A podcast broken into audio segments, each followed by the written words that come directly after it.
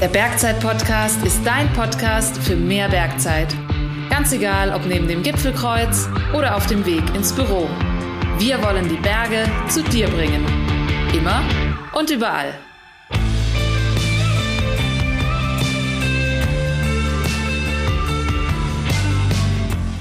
Florian Reichert kennt ihr vielleicht nicht unbedingt. Er ist erfolgreicher Trailrunner und seit zehn Jahren Teil des internationalen Arcteryx Athletenteams. Heute geht es aber nicht nur um den Sport, sondern er gibt ganz viel private Einblicke als Lehrer und Familienvater. Er spricht darüber, warum er mit seiner Mutter eine Alpenüberquerung gemacht hat und wie er als Sportler mit seiner Corona-Erkrankung umgeht. Ganz spannende Einblicke. Ich wünsche euch viel Spaß beim Zuhören. Hi Flo, schön, Hi. dass du da bist. Hi, grüß dich. Ja, äh, vielen Dank. Ich freue mich sehr, hier zu sein. Flo, du bist Trailrunner. Mhm. Das ist ja eigentlich, wie wir hier im Bayerischen sagen, Bergläufer. Ja. Jetzt kommst du ja eigentlich aus Hannover und da ist es eher flach. Das ist richtig. Ja. Erzähl mal, wie bist du denn Trailrunner geworden? Ja, äh, also meine Laufkarriere, die hat schon so im Alter von zwölf Jahren äh, begonnen und dann bin ich halt über die klassische Leichtathletik und Bahnlauf, Straßenlauf ähm, durch die Republik getingelt, mehr oder weniger erfolgreich. Und ähm, 2012 habe ich dann spaßeshalber bei einem Event im Ruhrgebiet teilgenommen. Und da war in der Dortmunder Westfalenhalle der äh, Eco Indoor Trail, gibt es nicht mehr, die, äh, diese Veranstaltung. Und da hat die Eventagentur, die auch den Zugspitz Ultra Trail und auch den Transalpine Run organisiert, die, haben, die wollten so Trailrunning auch in den Norden tragen und haben da die komplette Westfalenhalle mit einer ziemlich geilen Trail-Landschaft ausgestattet. Also da gab es dann äh, kleine Wäldchen, da gab es schmale Pfade, da gab es sogar äh, ein Schneefeld, äh, durch das man laufen musste, halt alles indoor. Und ähm, ja, ich war schon ein mittelprächtig erfolgreicher Leichtathlet, sage ich mal. Also ähm, ich bin mal Dritter bei den deutschen Crossmeisterschaften geworden, war 2012 äh, Achter bei den deutschen Meisterschaften im Marathon. Das war mein erster Marathon hier in München. Und ähm, habe aber immer gemerkt, so Crosslauf, also dieses Laufen im Matsch auf äh, unbefestigten Wegen, auf Wiesen, das liegt mir irgendwie mehr. Also da bin ich stärker, da komme ich auch mehr über die Kraft als auf der Bahn. Und ähm, das Ding habe ich damals gewonnen und bin dadurch so ein bisschen in den Fokus gerückt, da im gleichen Jahr, äh, in dem dann auch die deutschen Meisterschaften im Marathon in München waren. Und ähm, da hat mein Sponsor Arcteryx ist damals ins Trailrunning eingestiegen und hat eine internationale Mannschaft zusammengestellt, bunt gewürfelter Haufen. Also wir waren ein Kanadier, ein Amerikaner, äh, eine Engländerin, ein Franzose, ein Italiener und die suchten noch jemanden für den deutschsprachigen Raum. Und äh, ja, das äh, war dann ich. Also das war ich zur richtigen Zeit am richtigen Ort und bin dann drei Jahre lang ähm, zur Skyrunning World Series äh, gefahren, geflogen. Ähm, das ist die Weltmeisterschaft gefahren. sozusagen im ja, Trailrunning oder was ja, ist das genau? da sind wir schon genau beim Punkt. Also wie du einleitend schon gesagt hast, äh, hier bei uns in Bayern sagt man zu Trail, Trailrunnern eigentlich Bergläufern. Das ist ein ziemlich großer Streitpunkt. Was ist Berglauf, was ist Trailrunning, was ist Skyrunning? Und äh, da gibt es verschiedene Föderationen, verschiedene ähm, Ausrichter und die proklamieren alle eine gewisse Einzigartigkeit für den Sport, den sie halt anbieten und haben dementsprechend auch ihre eigenen Wettkämpfe und Weltmeisterschaften zum Teil. Und ähm, für den Laien ist das äh, sehr ähm, unüber sichtlich, sage ich mal. Kann man sich das so vorstellen wie beim Boxen, wo es so verschiedene Weltmeistertitel gibt? Ja, vielleicht so ein bisschen, weil letztendlich, also es ist halt alles der Sport Laufen äh, abseits befestigter Wege, sage ich mal.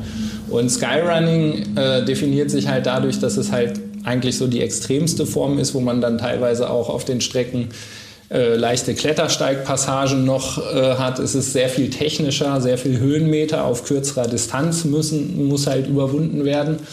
Ähm, Berglauf, ähm, der Klassiker ist Großglockner Berglauf zum Beispiel. Da geht es auf einer asphaltierten Teerstraße einfach nur hoch oder häufig sind es breite Forstwege, die überhaupt nicht technisch anspruchsvoll sind, aber es geht halt berghoch, darum Berglauf.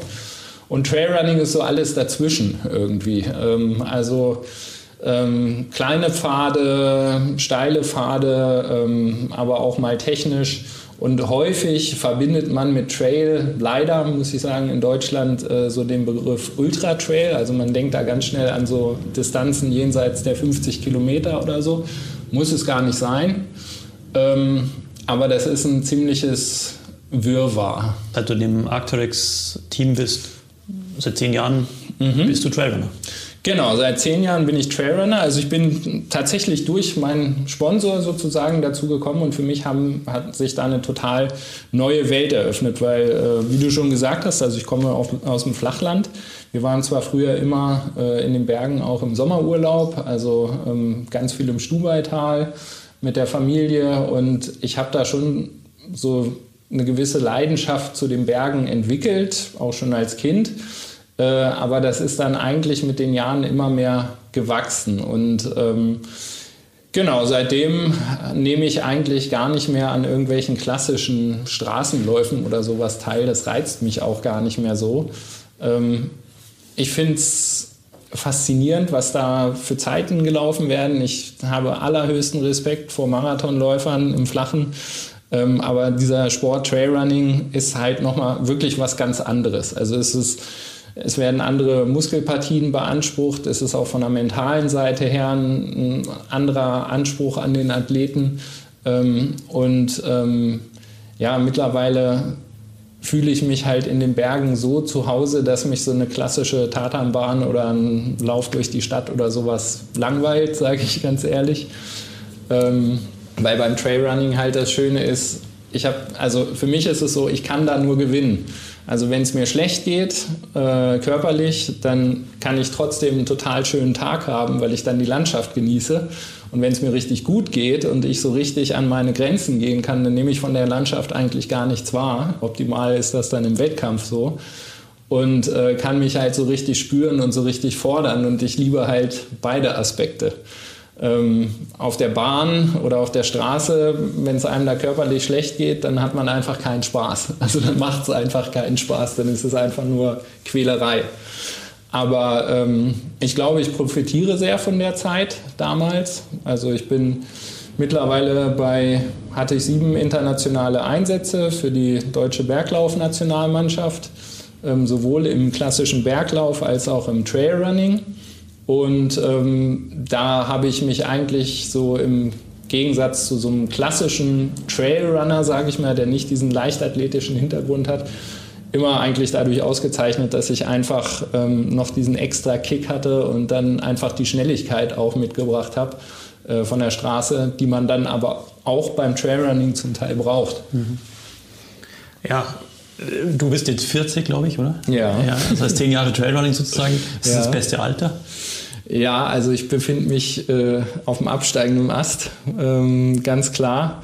Also ich, ich, ich denke mir, das bei so einem Ironman oder sowas, das sind ja auch eher so Ende 30 eigentlich, oder? Die ja, vorne dabei sind. Ja, ist richtig. Also bei diesen wirklich langen äh, Distanzen und häufig hat man beim Trailrunning so Belastungszeiten, ich sag mal zwischen zwei und teilweise acht, neun, zehn Stunden, je nachdem, was für Distanzen man dann halt wählt. Äh, da spielt einfach die Erfahrung eine unheimlich große Rolle und nicht mehr so sehr die, die Spritzigkeit und Schnelligkeit, die man halt ähm, ja, äh, auf der Bahn oder für kürzere Distanzen braucht. Und da habe ich in den letzten Jahren tatsächlich noch sehr profitiert. Mal schauen, wie lange es noch so geht. Also ich bin jetzt schon sehr lange in dem Geschäft und bin äh, genieße einfach jeden Tag, den ich das noch so machen kann Wobei ich auch denke, also wenn es dann mit dem Wettkampfsport irgendwann nicht mal mehr so ist, dann ist das für mich auch okay, ähm, weil ich durch das Trailrunning halt äh, die Berge einfach auf eine ganz unterschiedliche Art und Weise lieben gelernt habe. Also früher bin ich nie, weil mir das mein damaliger Trainer verboten hat, aufgrund der Verletzungsgefahr bin ich nie Ski gefahren. Mittlerweile liebe ich es, Skitouren zu gehen und ich bin im Winter äh, mehr auf Skitouren unterwegs als in Laufschuhen, weil ich jetzt auch in einer Gegend lebe, wo das möglich ist. Früher waren die Wintermonate meine höchsten Kilometermonate, wo ich 160, 170, 180 Kilometer in der Woche gelaufen bin. Ähm, und das mache ich nicht, weil das geht im Voralpenland gar nicht, weil da liegt viel zu viel Schnee und das macht dann auch keinen Spaß. Das war jetzt meine nächste Frage, ob du dann eigentlich auch zum Bergsportler geworden bist. Und, äh, also Skitouren gehen im Winter haben wir schon gehört. Ist da noch was genau. anderes dabei? Gehst du auch mal klettern oder Ja, also meine Frau ist passionierte Klettererin und äh, kommt aus dem Sport eigentlich. Wir haben uns aber über das Trailrunning kennengelernt. Also sie läuft auch äh, wettkampfmäßig. Und ähm, wir gehen aber total gerne klettern, also am liebsten natürlich draußen am Fels, äh, aber auch in der Halle. Wir wollen das gerne in der Zukunft ein bisschen mehr ausbauen, wenn dann vielleicht der Fokus von den Wettkämpfen äh, weggeht. Bisher ist es leider, muss man sagen, so, dass die Sommersaison ziemlich durchgetaktet ist wegen der Wettkämpfe, ähm, dass da nicht so viel Zeit ist, aber ich liebe Hochtouren, also finde es wunderschön, irgendwie äh, auch mal mit ein bisschen Eis unter den Füßen unterwegs zu sein. Ähm, ich fahre auch gern mit meinem Gravelbike durch die Gegend. So. Also das zum Bergsport-Allrounder entwickelt sozusagen. Ja, kann man so sagen, ja. Das ist so schön an den Bergen, oder? Ja. So abwechslungsreich und ja. vielseitig. Ja. ja das, sag mal, wenn man sich so die gesponserten Athleten anschaut, dann denkt man sich immer, die verdienen bestimmt einen Haufen Geld. ich, beschäftige mich als Geschäftsführer ja viel mit Gehältern und ja. sowas. Was verdient man eigentlich so als Athlet? Äh, Könntest du da leben davon? Nein, also ich nicht. Ähm, wenn ich es drauf angelegt hätte, vielleicht. Allerdings nicht so, dass es mir wirklich ähm, ruhigen, äh, eine ruhige Minute gelassen hätte. Also äh, zu der Zeit, als ich in den Sport kam, sah der Trailrunning-Sport noch sehr anders aus. Das hat sich sehr verändert in den letzten fünf Jahren, würde ich sagen. Es ist viel kommerzieller geworden. Ich sehe das Ganze sehr kritisch, muss ich sagen. Die Möglichkeiten, die sich dadurch ergeben, für viele Athleten auch, mm, sind immens, weil mittlerweile gibt es sogar in Deutschland auch einige Sportler, die davon leben können. Das war bis vor zwei, drei Jahren undenkbar. Also da gab es weltweit vielleicht, weiß nicht, zwei Hände voll. Kilian Jornet. Kilian Jornet, genau, und seine Frau, die Emily. Äh, aber da, also da waren vielleicht 10 bis 20 Sportler, die wirklich davon leben konnten. Mittlerweile ist das ganz anders. Ähm, große Marken investieren da sehr viel Geld, weil der Sport einfach boomt ohne Ende. Ähm, Im Gegensatz zum klassischen Laufsport, da sieht man, dass die Teilnehmerzahlen bei den großen Stadtmarathons immer weiter zurückgehen. Und im Trailrunning ist es so, da ploppt ein Trail-Event nach dem anderen aus dem Boden. Man kann eigentlich von März oder von Anfang April bis Ende Oktober an jedem Wochenende im Alpenraum äh, an irgendeinem Trail-Event teilnehmen. Ich habe mir das früher gedacht, äh, zum Beispiel, äh, oder gedacht, früher hatte man mal so einen Marathon laufen müssen. Mhm. Und heute ist es eher so, du musst mal so einen Ultramarathon genau, ja, ja. gelaufen also sein, oder? Ja, die Dimensionen haben sich da einfach brutal verschoben. Aber ähm, also um zu deiner Ausgangsfrage zurückzukommen, nein, ähm, ich kann davon nicht leben. Ich äh, verdiene damit nichts. Ich äh, werde, wie gesagt, gesponsert. Ich äh, werde ausgerüstet von Arcteryx. Und ähm, äh, bekomme auch Fahrtkosten erstattet, bekomme dann zum Beispiel auch, wenn ich zu Events fahre, so eine kleine Aufwandsentschädigung. Ähm, aber that's it. Und für mich passt das super, weil äh, ich bin in der glücklichen Lage, nicht davon leben zu müssen. Ähm, ich hätte es auch tatsächlich nie gewollt, weil mir das ehrlich gesagt zu einseitig auch gewesen wäre. Also es wäre mir zu risikoreich gewesen, weil ähm, wenn dann eine Verletzung da ist oder wenn irgendwas Unvorhergesehenes passiert, dann kann es halt ganz schnell auch vorbei sein. Äh, aber es wäre mir tatsächlich auch zu langweilig gewesen. Und in meinem Hauptberuf bin ich Lehrer, unterrichte am Gymnasium Tegernsee und ähm, mache das mit großer Begeisterung, sehr viel Leidenschaft und würde das auch nicht missen wollen. Das heißt, Lehrer ist ja eigentlich ganz praktisch mit deinem Nebenberuf noch zu vereinen. Oder? Wenn ich mir jetzt so zurückdenke, sozusagen die bei mir dann äh, früher äh, Freunde, die viel Sport gemacht haben, ja. auch, da haben sich dann schon viele entschlossen, Lehrer zu werden, weil sie eigentlich, was der Job ist mit dem möglichst, mit dem meisten Freizeit. Ja. War das auch für dich ein Argument? Auf jeden Fall. Also ähm, ich äh, habe es halt, also ich kenne es von zu Hause so. Meine Eltern waren beide Lehrer, mittlerweile pensioniert. Und ähm, als ich anfing zu studieren, habe ich mir irgendwann die Frage gestellt, oder eigentlich schon davor, aber dann halt so richtig, was willst du machen? Und äh, ich habe halt gesehen, dass die ein sehr schönes Leben hatten und haben und ähm, habe das dann auch eingeschlagen, ähm, was mich halt beim Lehrer sein äh, reizt, neben der Arbeit halt mit den Schülern, die ich als sehr bereichernd finde, ist halt äh, die Flexibilität, die ich habe. Also natürlich habe ich meine 25 Stunden, die ich ableisten muss, die ich vor der Klasse stehen muss. Ähm, aber die restliche Zeit für Unterrichtsvorbereitungen, für Korrekturen und sowas, das kann ich mir halt komplett frei einteilen. Und ich mache es dann ganz häufig tatsächlich wetterabhängig. Also wenn dann Regentage sind, dann setze ich mich auch mal sechs, sieben, acht Stunden am Wochenende am Stück an den Schreibtisch und bereite vor. Ähm, und dann weiß ich aber, okay, ich muss jetzt die komplette nächste Woche nichts mehr machen. Das heißt, wenn ich dann um 13 Uhr äh, aus der Schule komme, dann kann ich gleich am Berg starten. Und das, glaube ich, gibt nicht so viele Jobs, wo das so möglich ist. Muss ich noch ein bisschen weiter bohren. Was sind dann die Fächer? Religion und Sport oder so? nee. oder? Ja, Sport ist schon dabei. äh, Wäre auch komisch, wenn nicht. Äh, Englisch und Spanisch unterrichte ich noch. Englisch, Spanisch und Sport. Und äh, ja, also eigentlich auch alles tatsächlich gleich gerne. Also es ist nicht so, dass ich nur äh, von Herzen Sportler bin. Also ich unterrichte schon gerne Sport, aber ich finde es auch toll, weil ich selbst auch die Erfahrung gemacht habe, wie wertvoll Sprachen sind. Also ich war nach meinem Zivildienst äh, für ein Jahr in Australien und Neuseeland, so dieses klassische Gap Year äh, und dann auch während des Studiums äh, nochmal als Sprachassistent in den USA und auch in Spanien und so und erlebe das als unheimlich bereichernd. Und es ist auch toll, ich bin ja tatsächlich viel auf internationalen Wettkämpfen auch unterwegs gewesen, wenn man dann einfach mit dieser Community richtig gut in Kontakt kommen kann. So.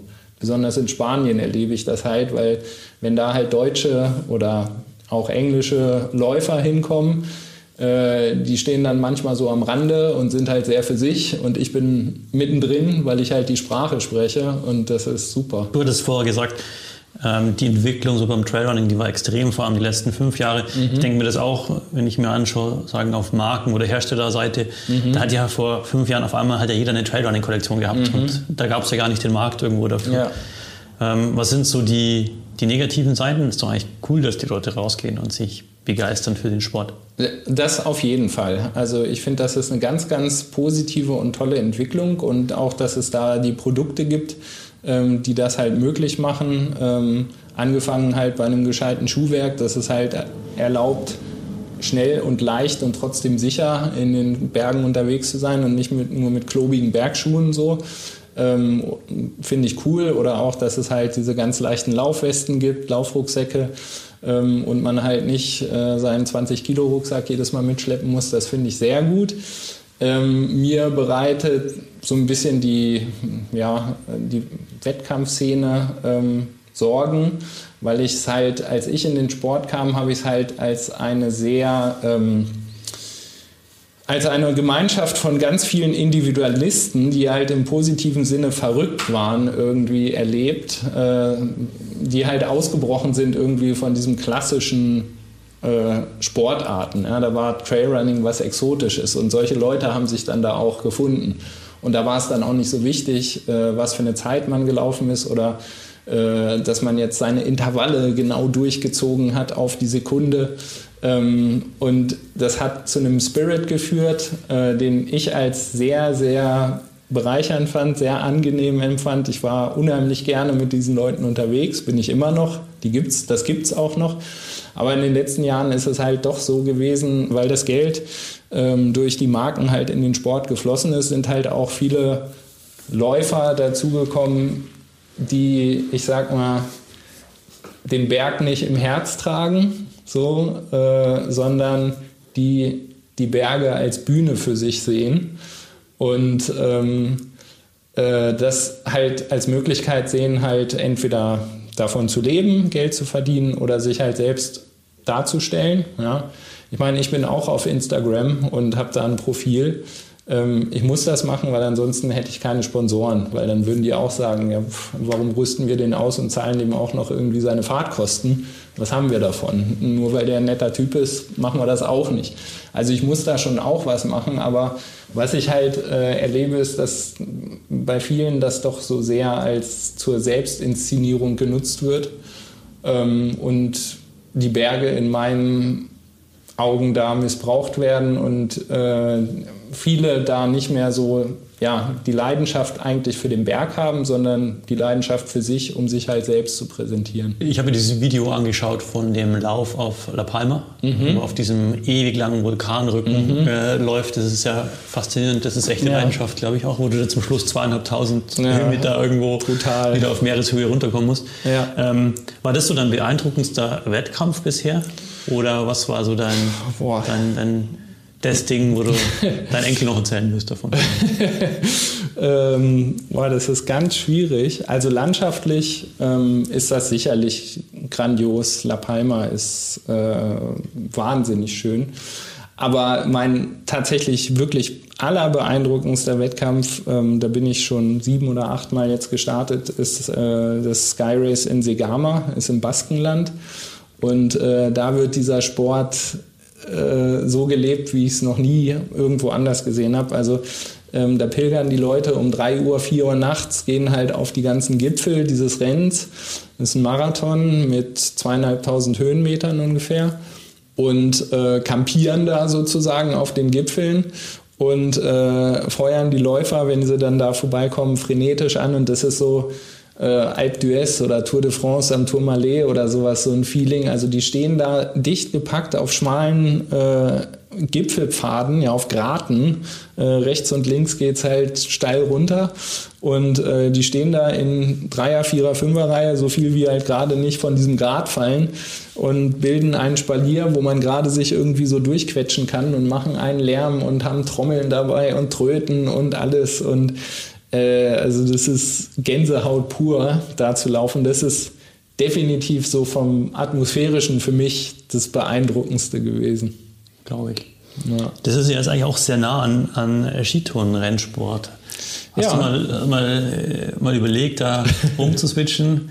Toni Palzer hat es ja gerade vorgemacht, zu ja. vom Skitouren-Rennsport den Radsport. Ja, ja, ja genau.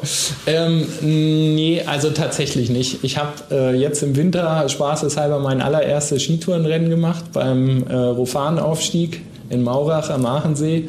Ähm, und bin da gemeinsam mit meiner äh, Frau gestartet, mit der Susi. Aber äh, ich muss sagen, dafür bin ich ein viel zu schlechter Skifahrer. Ähm, also klar, ich meine, es gibt auch nur die Disziplin Vertical, wo dann oben das Ziel ist. Aber also beim Trailrunning muss ich zugeben, da fühle ich mich auch manchmal gehetzt, weil ich halt auf meine Zeit schaue, weil ich sehr auf meinen Körper höre, weil jeder Lauf für mich auch eine gewisse Art Training ist. Ähm, bei Skitouren ist das anders. Also Skitour ist für mich absolut Genuss und da brauche ich keine und will ich auch keine Startnummer, um das einfach genießen zu können. Ja, jetzt vom Wettkampf mal auf eine andere imponierende Aktion zu kommen. du hast zum Geburtstag, zum 70. Geburtstag von deiner mhm. Mutter mit dir zusammen eine Alpenüberquerung gemacht. Mhm. Erzähl mal, wie ist es denn dazu gekommen? Weil ich denke mir so, wenn Sie jetzt aus Hannover seid, ja. dann. Ja, nee, also meine Mutter ähm, ist äh, ein absoluter Naturmensch. Äh, sie ist kein Bergmensch, weil sie wohnt halt, sie wohnt bei, im, im Deister bei Hannover. Das ist so ein Naherholungsgebiet, großer Wald. Äh, ist da auch ganz viel unterwegs, wandernd, aber ähm, ja, war halt früher mit ihren Eltern, viel in Oberstdorf, viel in den Bergen auch, aber hat eigentlich nicht so den Bezug zu den Bergen, fühlt sich da aber sehr wohl und hat irgendwann mal zu mir gesagt, also bevor ich 70 werde, möchte ich nochmal die Alpen überqueren. Und hatte dann schon geschaut, da gibt es ja verschiedene Anbieter, sich da einer Gruppe anzuschließen oder sowas und dann den E5 zu wandern oder so in so einem wild zusammengewürfelten Haufen. Und äh, ich habe dann gesagt, Muttern, das äh, brauchst du nicht machen, da brauchst du dich nicht anmelden, das, das mache ich für dich. Und dann äh, habe ich die Tourenplanung übernommen. Wir sind dann den E5 mit einigen Varianten so gegangen. Und ähm, ja, das war eine total schöne Erfahrung für uns beide. Also meine Mutter ist jetzt 72, also es war vor zwei Jahren. Also ich war äh, total ja, nicht überrascht, aber sehr stolz, muss ich sagen, wie fit meine Mutter noch ist und wie gut sie das gemacht hat. Erzähl mal vielleicht, wie lange war ihr unterwegs? Äh, wir haben das in fünf Tagen gemacht und normalerweise also sind sieben angesetzt, aber wir sind einige Hütten auch Äh, Welche Route ist er überlaufen. gegangen? So ganz klassisch, Oberstdorf, Meran? Genau, Oberstdorf-Meran, genau. Und sind dann aber nach äh, Wendt abgebogen und sind dann quasi übers Hochjoch-Hospiz ähm, dann abgestiegen. Hatten auch einige Wetterkapriolen, also die ersten zwei Tage oder drei Tage war traumhafter Sonnenschein, wunderschönstes Wetter, kurze Hose, T-Shirt. Und dann, als wir im Pitztal waren, äh, da hat es dann über Nacht, weiß nicht, 50 Zentimeter Neuschnee gegeben. Und gerade dann äh, ist ja die Querung dann übers Pitztaler Jöchel ins äh, Ötztal. Äh, und man hat halt einfach gar nichts gesehen, also null Markierungen und äh, also traurigerweise ist da ja nicht mehr viel Gletscher übrig, aber es ist schon noch Gletscher und äh, das war mir dann doch ein bisschen zu heikel. Wir hatten das Glück, dass mein Stiefvater immer so leicht versetzt mit uns mitgefahren ist mit dem Wohnmobil. Und äh, den haben wir dann tatsächlich einmal genutzt als Shuttle. Der hat uns dann äh, vom Pitztal ins Ötztal gefahren, eine Etappe, sodass wir dann äh, da weiter starten konnten. Das fand ich sehr schön, das so zu sehen und ich fand es aber auch sehr schön, mal so ganz langsam in den Bergen unterwegs zu sein, weil äh, das kenne ich sonst ja eigentlich nicht. Also sonst bin ich halt im Laufschritt unterwegs und bin dann auch sehr fokussiert, weil man muss halt schon schauen, je nachdem wie das Gelände ist, aber dass man halt äh, seine Schritte auch gut setzt. Ich bin bisher zum Glück äh, von Verletzungen ziemlich verschont geblieben. Bis vor drei Jahren, da habe ich mir mal die Bänder gerissen, halt klassisch umgeschnackelt so, aber das war dann halt einfach unkonzentriert. Das war auch nicht auf einem besonders schwierigen Weg, aber man muss halt einfach schauen. Und ähm, wenn man wandert, äh, dann hat man halt wirklich auch Zeit, ja, den Blick schweifen zu lassen, in die Landschaft zu schauen. Ähm, und wir haben ganz viel geschwiegen auf der Tour, was für mich auch eine sehr neue und schöne Erfahrung auch war, dass man einfach so ja, nebeneinander her oder hintereinander hergehen kann und nicht viele Worte machen muss, aber beide sind so im Einklang äh, mit sich und mit dem Tun und mit der Umgebung so. Das war sehr schön. Aber wir haben auch ganz toll geredet. Also ähm, meine Eltern haben sich getrennt, als ich sechs war und es war, ich will jetzt nicht sagen, es ist ein Trauma, aber es ist für kein Kind, glaube ich, schön. Ähm, und vieles davon wurde auch schon besprochen, aber das ist halt, ja gut, meine, also das sind halt keine Themen, die man halt bei so einem Besuch mal in Hannover beim Kaffee trinken oder sowas dann auspackt. Äh, und auf so einer Wanderung ähm, kommt das dann schon zur Sprache und da hat man dann auch Zeit wirklich dafür. Hört sich noch ein schönes Erlebnis an für euch beide. Ja, das war's definitiv. Und meine Mutter äh, erzählt äh, immer noch äh, mit strahlenden Augen, dass das das schönste Geburtstagsgeschenk ihres ganzen Lebens äh, gewesen sei. Ähm, ich würde mir wünschen, dass wir sowas nochmal machen können. Ähm, mittlerweile ist es ein bisschen schwieriger geworden, weil ich habe einen 14 Monate alten Sohn und der nimmt doch sehr viel Zeit auch in Anspruch. Aber vielleicht zumindest irgendwie etappenweise sowas mal zu machen, das könnte ich mir schon vorstellen nochmal. Ja, erzähl mal von der Familie. Du hast einen 14-jährigen, äh 14-jährigen, sage ich schon, 14 Monate alten 14 Monate, Sohn. ja. Und du wohnst mit deiner Frau in Tegernsee. Genau, Wie hat es euch dahin verschlagen? Ähm, also wir äh, sind beide Lehrer. Meine Frau Susi arbeitet in der, an der Realschule in Gmund und wir haben uns kennengelernt ähm, über, über das Trailrunning, weil Susi für das Salomon-Team Deutschland startet und äh, wird da gesponsert. Und ähm, bei mir war es so, dass Arcteryx ganz lange nur ähm, Kleidung, Apparel gemacht hat und keine Schuhe, keine Trailrunning-Schuhe. Und da war ich halt freigestellt, mir meinen Schuhsponsor sozusagen zu suchen und ähm, über einen guten Freund, den Philipp Reiter, der bei ähm, Salomon ist, ähm, kam das dann, dass ich halt auch von Salomon mit Schuhen ausgerüstet wurde und so habe ich die Susi dann kennengelernt bei so einem Salomon-Event, wo sich die Athleten dann getroffen haben. Genau, ja, die Susi kommt eigentlich aus Oberbayern auch, vom Chiemsee und äh, wurde dann, wie das halt als Lehrer so ist, mit Referendariat und Angestelltenverträgen und sowas in ganz Bayern umhergeschickt.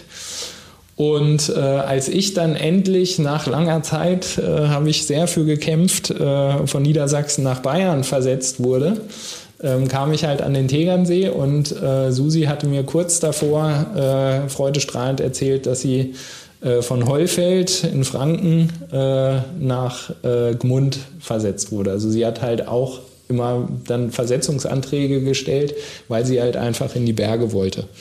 Und so richtig kennengelernt haben wir uns dann tatsächlich erst am Tegernsee und haben die Gegend halt zu zweit gemeinsam erkundet, unsere neue Heimat. Und ja, mittlerweile sind wir verheiratet und haben unseren kleinen Benjamin, äh, der super süß ist, der uns sehr viel Freude macht, aber auch sehr auf Trab hält. Und ähm, also das ist schon ein Einschnitt, ähm, also das war uns bewusst, das wollten wir auch so, aber es ist schon ein Einschnitt, ähm, der sehr, sehr krass ist, würde ich sagen. Das kann ich sehr gut nachvollziehen, weil ich bin vor vier Monaten auch Vater geworden ja. äh, zum ersten Mal. Und ja. Game Changer? Schon, ja, schon Game Changer. Also ähm, ich habe sonst täglich trainiert, also unter der Woche halt nach der Schule immer so anderthalb bis zwei Stunden. Mein Hausberg, die Runde über Gindelheim schneit und äh, Baumgarten schneit und Galaun und so halt eine klassische Artegernseer Runde. Und dann halt am Wochenende was längeres im Karwendel, also so eine drei, vier, fünf Stunden Tour. Und das ist jetzt überhaupt nicht mehr möglich. Also es fing halt an mit den kurzen Nächten, äh, weil Benjamin tatsächlich nach wie vor auch nicht so gut schläft. Und wir das dann auch mal probiert haben, dass wir in unterschiedlichen Zimmern irgendwie schlafen, aber da haben wir gesagt, nee, das das ist es nicht, das wollen wir beide nicht. Und äh, äh, ich merke einfach auch, wenn Susi ihn dann übernimmt, ich schlafe nicht mehr ruhig. Und das ist halt, wenn man wirklich Leistung bringen will, dann braucht man da halt auch die Zeit zur Ruhe und zur Regeneration. Das ist halt das eine. Und dann halt äh, einfach ganz praktisch gesehen fehlt mir einfach die Zeit zum Trainieren. Also wo ich früher vielleicht 15 bis 20 Stunden in der Woche trainiert habe, ist es jetzt die Hälfte. Also da sind es jetzt 8 bis 12 Stunden oder so. Da empfehle ich vielleicht als nächste Tour die Alpenüberquerung im Mehrgenerationenmodus. mit, ja. Mit Sohn und Mutter. Ja, ja, stimmt. Ähm, das ist eine super Idee, weil also mit der Kraxe sind wir schon recht viel auch unterwegs. Und natürlich wollen wir beide Benjamin auch so unsere Liebe zu den Bergen näher bringen. Meine Mama, die unterstützt uns ganz viel. Ähm, die ist auch recht häufig bei uns am Tegernsee, weil mein Stiefvater, der ist äh, im November gestorben und jetzt ist sie halt da oben alleine, zwar mit einem super Riesennetz an Freunden, aber äh, ja, sie kommt halt häufig zu uns, weil wir sie auch darum bitten, weil das für uns dann so der ja, einfach mal schön ist, ihn abgeben zu können und dann auch mal wieder gemeinsam was am Berg zu machen. Also ich erinnere mich an eine Skitour, die wir äh, jetzt diesen Winter vor kurzem erst gemacht haben. Ähm, und das war einfach traumhaft, mal wieder gemeinsam wirklich nur zu zweit am Berg unterwegs zu sein. Kann ich gut nachvollziehen. Ja. Ja, schauen wir mal vielleicht einen Blick in die Zukunft. Die Trailing-Saison, die ist ja eigentlich gerade losgegangen. Mhm. Ähm, dich hat es jetzt hart erwischt mit deiner Corona-Erkrankung und ja. einer Herzmuskelentzündung. Genau. Erzähl mal, wie geht's dir denn jetzt? Mhm. Ehrlich gesagt immer noch nicht so gut, wobei seit gestern äh, so leichte Entwarnung. Ähm, ich war gestern nochmal beim Spezialisten in München und ähm, der äh, hat halt festgestellt, dass jetzt erstmal wieder alles so weit in Ordnung ist und ich ganz langsam wieder anfangen darf, mich ein bisschen zu bewegen. Also Susi und ich, hatten beide, ähm, obwohl dreimal geimpft, ähm, im Anfang März Corona und äh, ich glaube, das Problem war einfach, dass es uns nicht so richtig schlecht ging. Also es ging uns nicht gut, aber auch nicht so richtig schlecht. Und dann, ich kenne das halt von früher noch, so von einer leichten Grippe oder sowas. Äh, da habe ich dann halt auch nach drei, vier Tagen wieder losgelegt und das habe ich da auch gemacht. Vielleicht waren es auch vier oder fünf Tage, auch nur ganz langsam, aber anscheinend war das zu viel und ja, das war jetzt echt bitter. Also ich bin tatsächlich sechs Wochen nicht gelaufen. Ich glaube, das letzte Mal, dass ich so lange nicht gelaufen bin, da war ich zwölf oder so am Stück. Das fehlt mir unheimlich. Also das ist nicht nur körperlich, also ich fühle mich wie so ein schlaffer äh, Sack, was ich sicherlich nicht bin, aber es fühlt sich halt einfach so an. Und mental ist es halt aber auch total bitter, weil genau jetzt geht halt die Saison los. Ähm, also nicht nur Wettkämpfe, sondern auch für coole Touren, für Projekte, für alles Mögliche, was man halt machen kann. Und ähm, das fällt mir sehr schwer, da bei bestem Wetter dann zu Hause zu sitzen und maximal irgendwie mit Benjamin eine Runde durch Tegernsee mit der Karre zu schieben, weil also das ist alles, was wir jetzt die letzten Wochen auch gemacht haben. Ähm, tatsächlich, weil ich auch viele oder einige ähm, Bekannte auch habe ähm, und viele Geschichten gehört habe, was bei so einer Herzmuskelentzündung wirklich passieren kann, wenn die unentdeckt bleibt oder wenn man dann halt doch weitermacht. Also ein Bekannter von uns ist vor ähm, ein paar Wochen in Tirol tödlich verunglückt auf Skitour. Ähm, und man dachte erst, er sei abgestürzt. Ähm, und dann hat sich aber herausgestellt, also der war ein total erfahrener Alpinist ähm, und er ist, hat wohl einen Herzinfarkt erlitten an einer etwas heiklen Stelle, die eigentlich für ihn überhaupt kein Problem gewesen wäre. Und ist da halt in den Tod gestürzt, weil er da einen Herzinfarkt hatte und diese Herzmuskelentzündung halt äh, nicht richtig verheilt war. Oder ein anderer Bekannter, der darf jetzt seinen Puls nur noch bis maximal 150 bringen, weil er sonst immer Arrhythmien entwickelt. Und das, also als wir das gehört haben, äh, weil Susi hat auch eine Herzmuskelentzündung, das hat uns beide erwischt. Ähm, was einerseits natürlich echt tragisch ist und ich hätte es mir anders gewünscht, aber andererseits war es halt auch so geteiltes Leid ist halbes Leid und wenn einer von uns jetzt total fit gewesen wäre und jetzt losgesprungen wäre, dann wäre es, glaube ich, für den anderen echt hart gewesen. Ja, aber wir wollen da wirklich aufpassen und ähm, wollen auf gar keinen Fall solche Langzeitschäden riskieren. Von daher war ich jetzt echt brav und habe jetzt aber gestern das Okay gekriegt und ich war heute Morgen äh, ganz, ganz, ganz, ganz langsam ein bisschen laufen und es war gleichzeitig äh, das schönste und das traurigste Erlebnis, was ich so in, den letzten, in der letzten Zeit hatte. Weil es war wunderschön, sich wieder so zu bewegen und im Wald unterwegs zu sein. Es waren nicht viel Höhenmeter dabei, aber einfach so in so ein ja, Laufen zu kommen.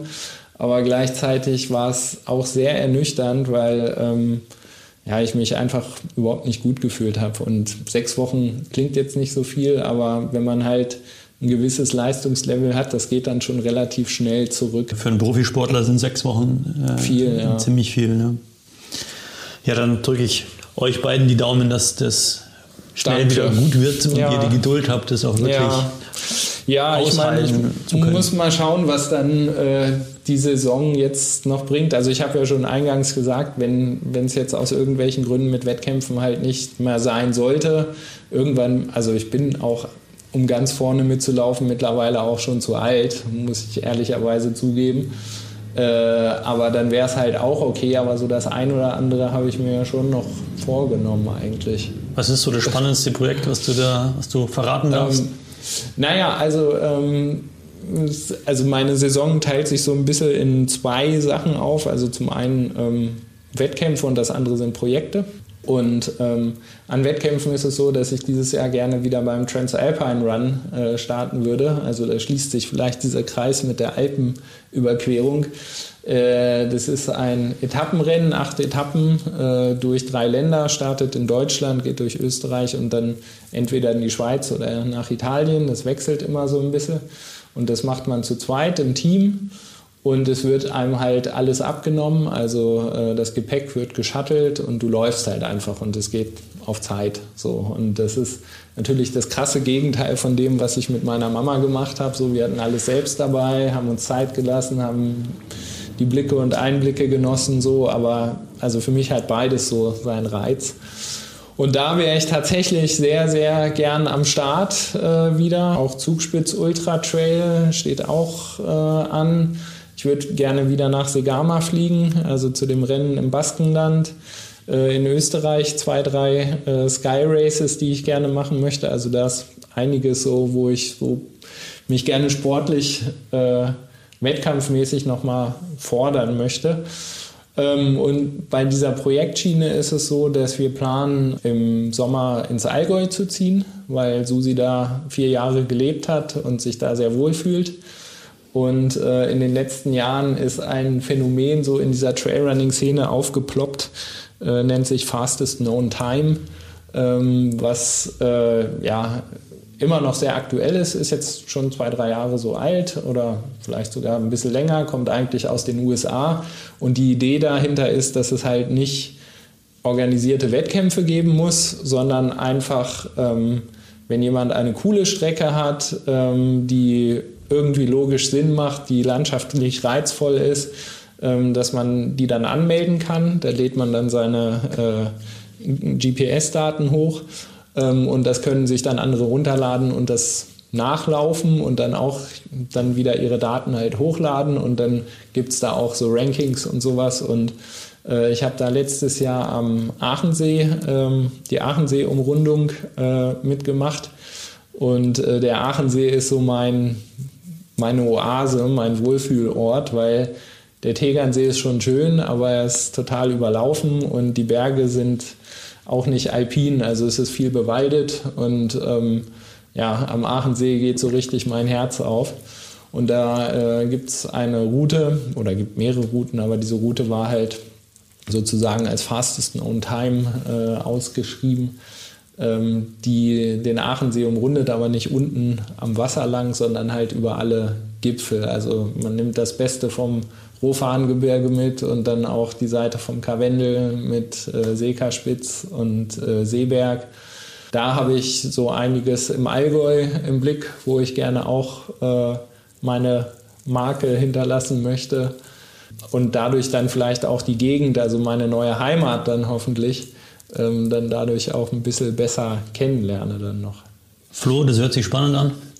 Ich wünsche dir und deiner Family eine coole Zeit, guten Umzug äh, ins Allgäu. Danke. Spannende Berge, die es zu entdecken gibt und äh, möglichst viele Rekorde, die du knacken kannst. ja, vielen Dank. Mir hat das Gespräch mit Flo heute wieder viel Spaß gemacht und ich konnte einiges daraus mitnehmen. Am besten abonniert ihr gleich unseren Podcast und freut euch auf weitere interessante Interviewfolgen. In zwei Wochen geht es dann an dieser Stelle wieder weiter mit einer kurzen Beratungsfolge und zwar zum Thema Bikepacking. Bis dahin, bleibt gesund und alles Gute.